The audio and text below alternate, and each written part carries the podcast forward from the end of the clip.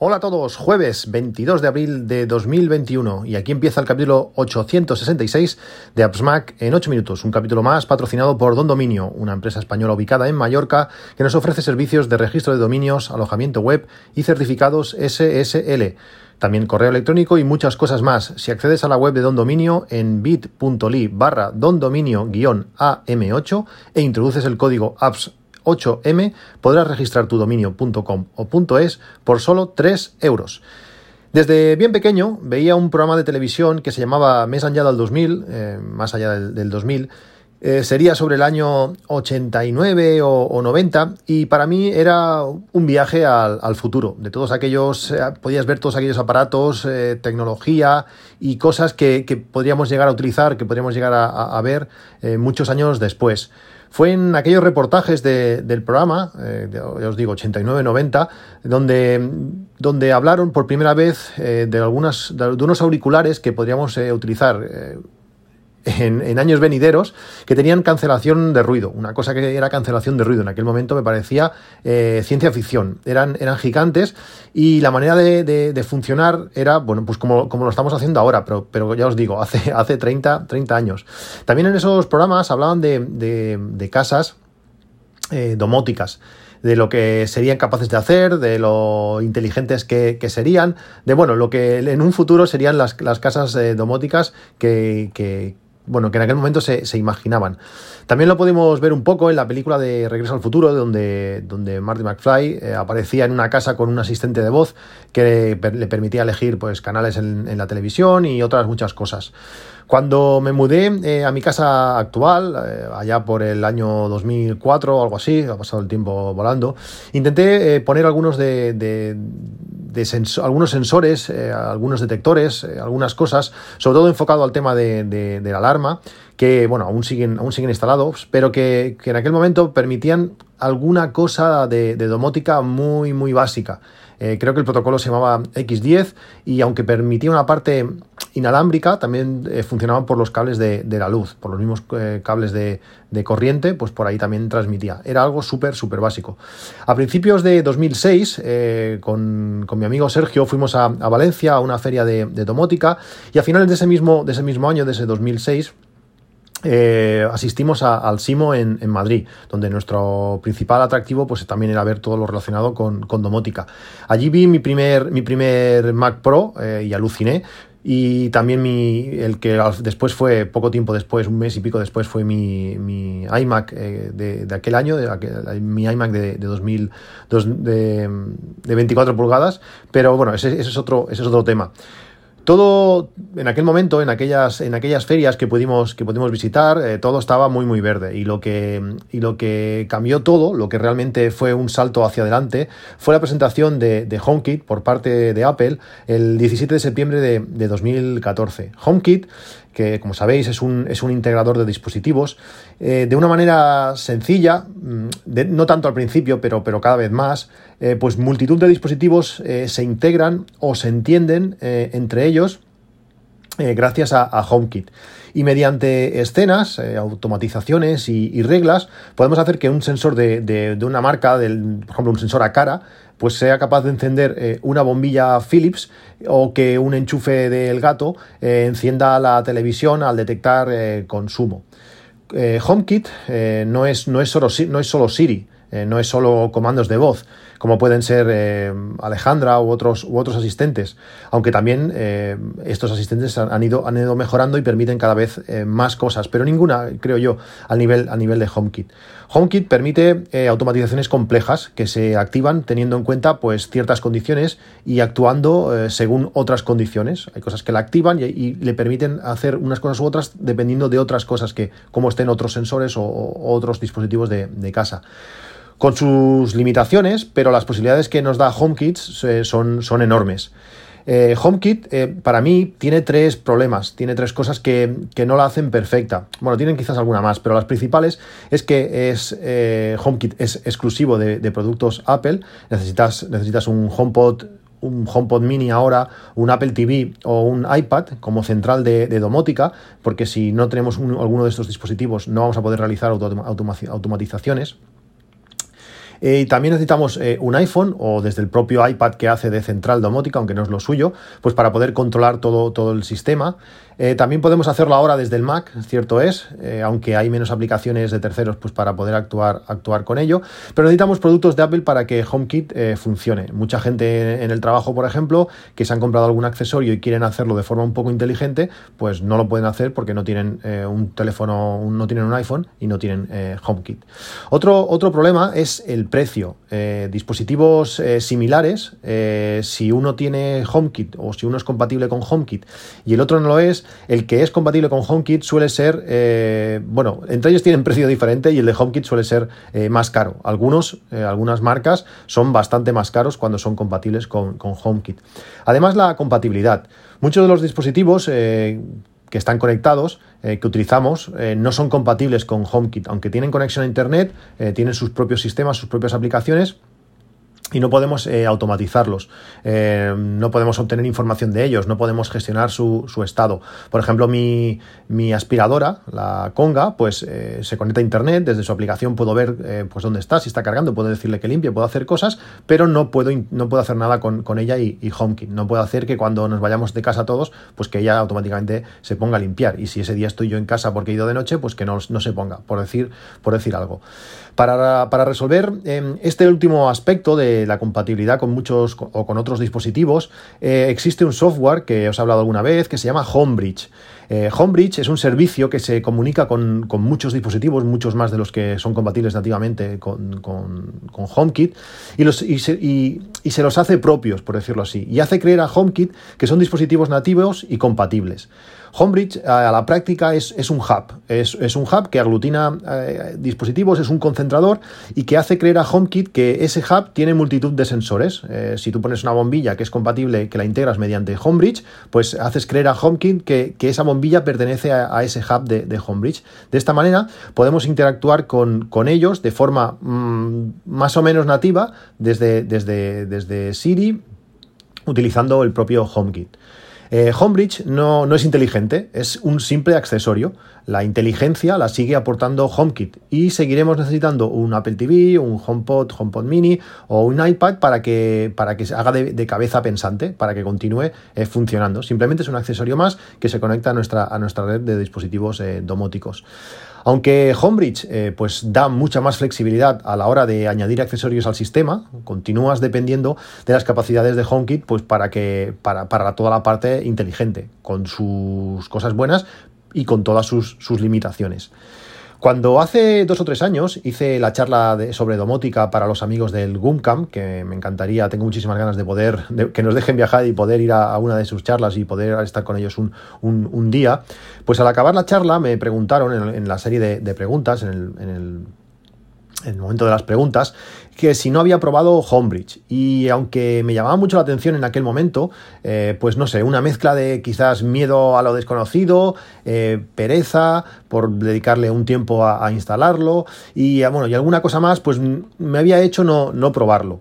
Poco después de, volver de, Madrid, pues eh, gracias a, Julio César, que siempre le estaré agradecido por su paciencia a la hora de, instalar Homebridge, porque tuve diferentes problemas en el NAS y en, y en, el, y en el Mac, pues eh, gracias a, como digo, a su insistencia, eh, pude instalar Homebridge en el Mac Mini y desde ese día continúa funcionando perfecto y, las, y mis posibilidades en cuanto a domótica y HomeKit se, se multiplicaron.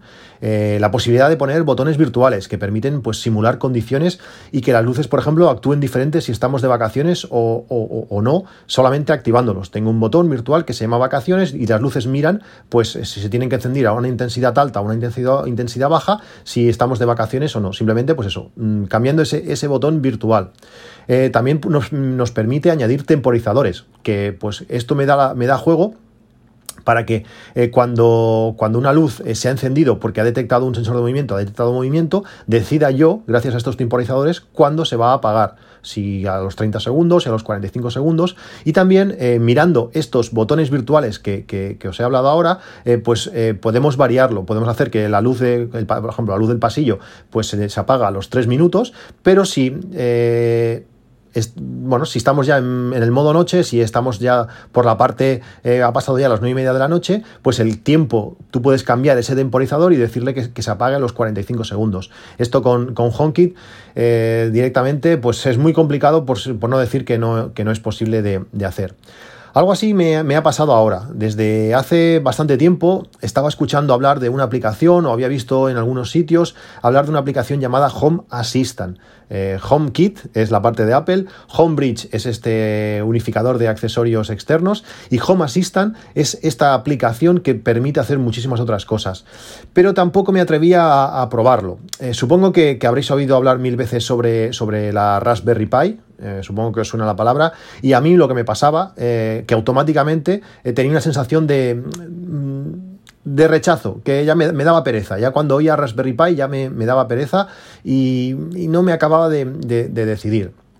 Desde hace unos, unos días tengo, tengo, una Raspberry Pi eh, en, casa y parece mentira que, algo tan pequeño, una plaquita pequeñita de 30 euros, podemos encontrarla, eh, pueda ir tan bien, puede consumir tan poca electricidad y puede hacer tantas cosas. Gracias a la ayuda de, mi amigo David, que también le estoy muy, muy, muy agradecido por su paciencia y por estar ahí eh, guiándome, pues he instalado Home Assistant en, en, la Raspberry Pi y no puedo estar más contento. Las posibilidades que se brindan son son, increíbles. Me ha petado la cabeza todo lo que se puede llegar a hacer con, con Home Assistant en una, en una Raspberry Pi. Home Assistant es una aplicación que obtiene eh, lo mejor de la unión entre HomeKit y HomeBridge a la vez de ser compatible con Alejandra, con Google Assistant y lógicamente con, con, Siri. Es compatible con cualquier cosa que tenga conexión a Internet, desde, no sé, cosas tan locas que al final es lo que me, ha hecho un poco decidirme, eh, como por ejemplo mi inversor, mi inversor de placas solares, puedo saber cuánto está produciendo, cuánto se está enviando a la red, cuánto eh, ha producido en todo el año, eh, bueno, puedo, ver el, amperaje, el voltaje, puedo ver un montón de cosas de mi inversor de placas solares, también puedo controlar mi Me, puedo hacer que cuando haya, cuando haya generación de, luz por parte de las placas solares, el SeatMe se, se ponga a cargar. Puedo integrar a, la aspiradora, a la conga. Puedo integrar los sonos, porque hasta ahora no podía hacerlo. Eh, no sé, podemos instalarlo en muy pocos pasos, eh, seleccionar qué queremos instalar y, simplemente pues, hacerlo compatible, como digo, con, con HomeKit.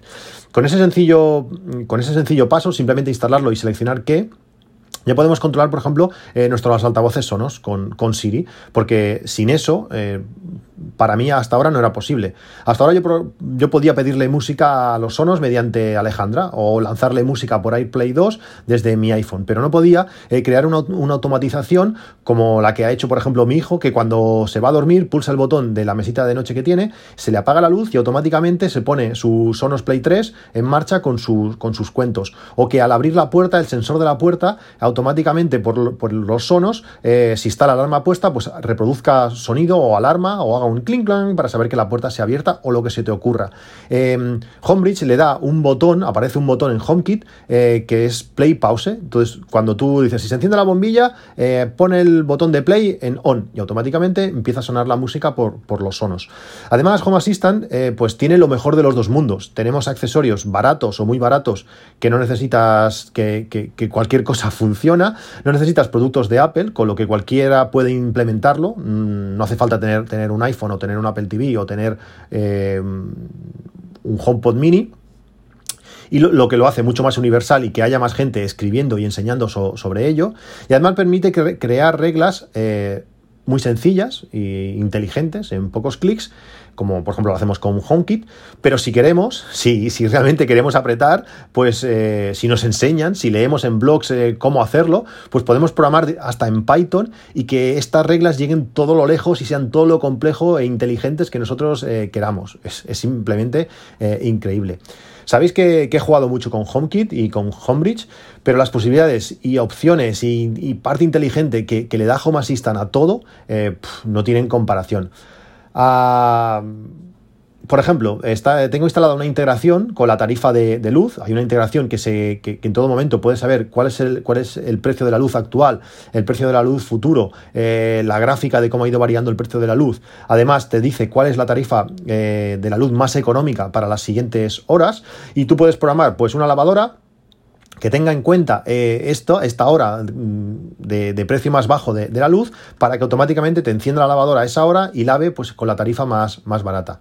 Se integra además con nuestro iPhone de una manera que, no hace ni la propia HomeKit. Eh, cualquier cosa de nuestro teléfono aporta datos a, Home Assistant, desde los pasos que hemos realizado, la Wi-Fi a la que estamos conectada, la operadora móvil que tenemos, eh, que tenemos ahora mismo o que estamos utilizando, el ritmo que llevamos eh, cuando estamos en movimiento, los pisos subidos, no sé, hay un larguísimo etcétera de cosas que eh, incorpora en su teléfono, si está cargando, a qué hora ha dejado de cargar, qué porcentaje de batería, todo esto, saca gráficas de todo ello y puedes ver en qué momento cómo se ha movido todo. Es, ya digo, es, alucinante. O sea, llegamos a un momento que cuando yo lo vi me, no sabía, bueno, es que necesitaba instalarlo eh, ya. Como digo, en cuanto a gráficas y datos, es increíble. Eh, Julio César, hablando con él estos, estos días, el mismo que me, ayudó a instalar Homebridge, pues ha hecho cosas increíbles. Eh, me falta mucho tiempo para llegar a hacer algo, algo similar. Ha estudiado, por ejemplo, los patrones de consumo de la lavadora. Con un medidor de, consumo en cada electrodoméstico, pues ha estudiado los patrones de consumo y así puede saber pues, en qué parte del ciclo de lavado se encuentra y puede hacer pues, que, por ejemplo, que te vaya mandando mensajes eh, por Telegram a tus dispositivos avisando, oye, que le quedan 20 minutos para que la lavadora acabe. Oye, que la lavadora ya, ya ha acabado, ya puedes ir a Todo esto, que parece una locura, y, así a primeras parece un mundo, es realmente, realmente fácil y hay una gran cantidad de información en Internet para hacer todas estas, todas estas cosas. Si sientes la mínima curiosidad, si, si crees que puedes aprovechar alguna de estas características de esta, de esta aplicación, debes echarle un, ojo. Hay, como digo, muchísimos tutoriales en YouTube que, puedes, que puedes seguir y que te hacen pues, bastante más fácil poner en marcha un, sistema, un sistema así. Aunque mm, es genial pues, tener a, oyentes y amigos que te ayuden en, la, a la hora de configurarlo, eh, pues por YouTube también podemos obtener mucha información y, hacerlo eh, pues, con, con, tranquilidad y un poco de paciencia y leyendo un poco, podemos también hacerlo, hacerlo nuestro. Hoy de momento no voy a profundizar más, seguro que hablaré más de ello en próximos capítulos, en futuros capítulos, cuando lo tenga ya todo mucho más por, la mano, pero para mí esto es un antes y un después claramente. Mi intención es que, de que os suene y que os pique la curiosidad y que investiguéis. Os dejo en las notas del podcast una lista de vídeos de YouTube son unos 70, ya porque hay muchísimas cosas que se pueden llegar a hacer, donde se empieza desde cero, desde lo más básico, desde coger la Raspberry y, formatearla, de preparar la tarjeta de memoria que le tenemos que poner, hasta cosas muy chulas y, avanzadas. Eh, hay un poco de todo. Con, ya con los tres o cuatro primeros vídeos ya tendréis claro de qué va, de qué va la cosa, de qué va el tema y sabréis si la cosa os gusta o, no y si, si, os vale la pena pues eh, dedicarle, dedicarle tiempo. Para mí, eh, lo mejor de todo esto es que puedes profundizar, puedes profundizar todo lo que, todo lo que quieras. Y esta vez el límite no lo pone el sistema, sino que lo, pones, lo pones tú. Home Assistant no solo se puede instalar en una Raspberry, eh, para mí es el mejor sistema porque porque tiene un consumo bajísimo y eso lo hace muy, muy interesante. Pero también es compatible, eh, también se puede instalar en, un NAS, en Windows y en otros muchos dispositivos. Os dejo, como digo, las notas de, en las notas del podcast eh, la lista de, con estos vídeos de YouTube para que le echéis un ojo y a ver si, si os pica la curiosidad y empezáis a meteros en este maravilloso mundo de, Home Assistant. Recuerda por último acceder a dondominio-am8 y con el código apps8m puedes registrar tu dominio.com o .es por solo 3 euros. Un saludo y hasta mañana.